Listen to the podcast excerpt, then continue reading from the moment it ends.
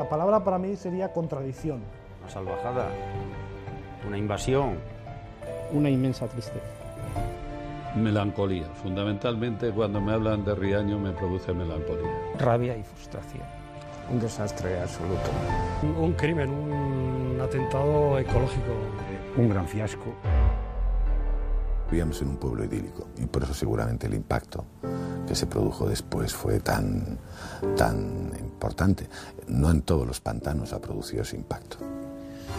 Son las voces de varios vecinos de Riaño, en León, incluido Imanol Arias, contando el dolor que sienten todavía cuando están a punto de cumplirse 30 años desde que su pueblo desapareció, anegado por las aguas del embalse. Todas estas voces están incluidas en un precioso documental que se titula Mi Valle y que ha sido grabado por dos jóvenes directores de cine, Lores Espinosa y Mario Santos, que eh, no alcanzan aún la edad de la presa, no llegan a los 30 años. La primera vez que Lores y Mario vieron Riaño se quedaron prendados de la belleza de los picos reflejados en el lago y de ese islote que asomaba entre las aguas. Alguien les aclaró que el lago es en realidad un embalse y que el islote es la cima de una montaña devorada por esas aguas. Conocieron por los vecinos las lágrimas derramadas cuando el gobierno ordenó la demolición del pueblo para acabar con la enorme oposición a la presa. Contemplaron los dos únicos hórreos que fueron trasladados desde el viejo Riaño y la iglesia del siglo XIII, trasladada desde el también desaparecido pueblo de La Puerta.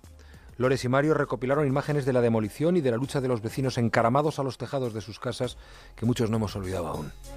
Con ello grabaron un corto para un trabajo de clase, pero después decidieron que la historia de Riaño no podía hundirse en su pantano, por lo que hicieron una campaña de crowdfunding, recaudaron el dinero necesario incluso de algunos de los ayuntamientos de la zona y se zambulleron con toda su ilusión en una película de 75 minutos que hizo llorar el pasado fin de semana a muchos de los vecinos de León que tuvieron la oportunidad de verla. La cinta tiene cinco candidaturas a los premios Goya y encierra la historia del último gran pantano construido en Europa.